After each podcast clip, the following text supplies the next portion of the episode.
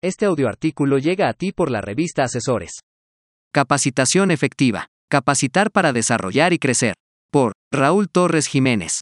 Además de ser una obligación legal, la capacitación es la mejor herramienta para el crecimiento y desarrollo de los colaboradores de una empresa, tanto de forma personal como al interior de la organización.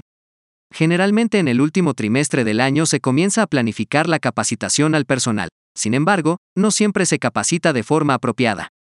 Desde 2013, se publicó en el Diario Oficial de la Federación el acuerdo por el que se dan a conocer los criterios administrativos, requisitos y formatos para realizar los trámites y solicitar los servicios en materia de capacitación, adiestramiento y productividad de los trabajadores. Dicho acuerdo dispone las bases para que la capacitación cumpla con los requerimientos de la Ley Federal de Trabajo y demás obligaciones a cumplir ante la Secretaría del Trabajo y Previsión Social. Dentro de los puntos a cumplir, el artículo 12 de este acuerdo indica que las empresas deberán mantener a disposición de la Secretaría del Trabajo y Previsión Social la siguiente información. 1. El formato DC2, elaboración del plan y programas de capacitación, adiestramiento y productividad. 2. El nombre y objetivos de los programas o cursos de capacitación, los contenidos de estos, los puestos y niveles de trabajo a los que están dirigidos así como el procedimiento de selección utilizado para capacitar a los trabajadores de un mismo puesto y categoría. 3. Las acciones a realizar con respecto a los temas de productividad. Se destaca en el punto número 2 la parte del procedimiento de selección utilizado para capacitar a los trabajadores de un mismo puesto y categoría.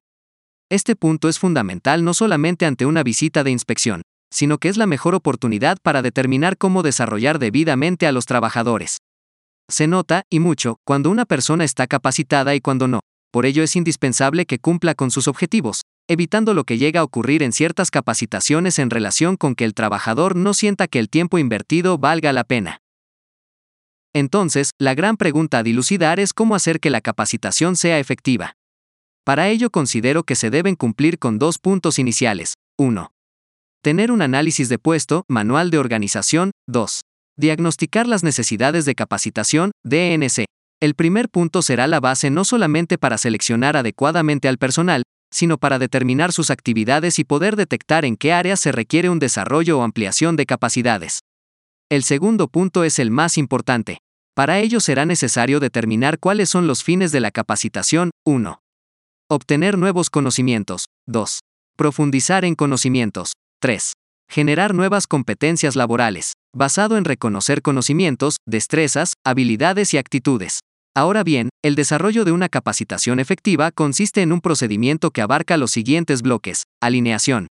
El primer punto está en la parte de la dirección de la organización o en el área de recursos humanos, según sea el caso. Esto significa que estandarizar y homologar los siguientes elementos. Organigrama, puestos de trabajo, metas de la empresa, fines de la capacitación, resultados esperados, evaluación.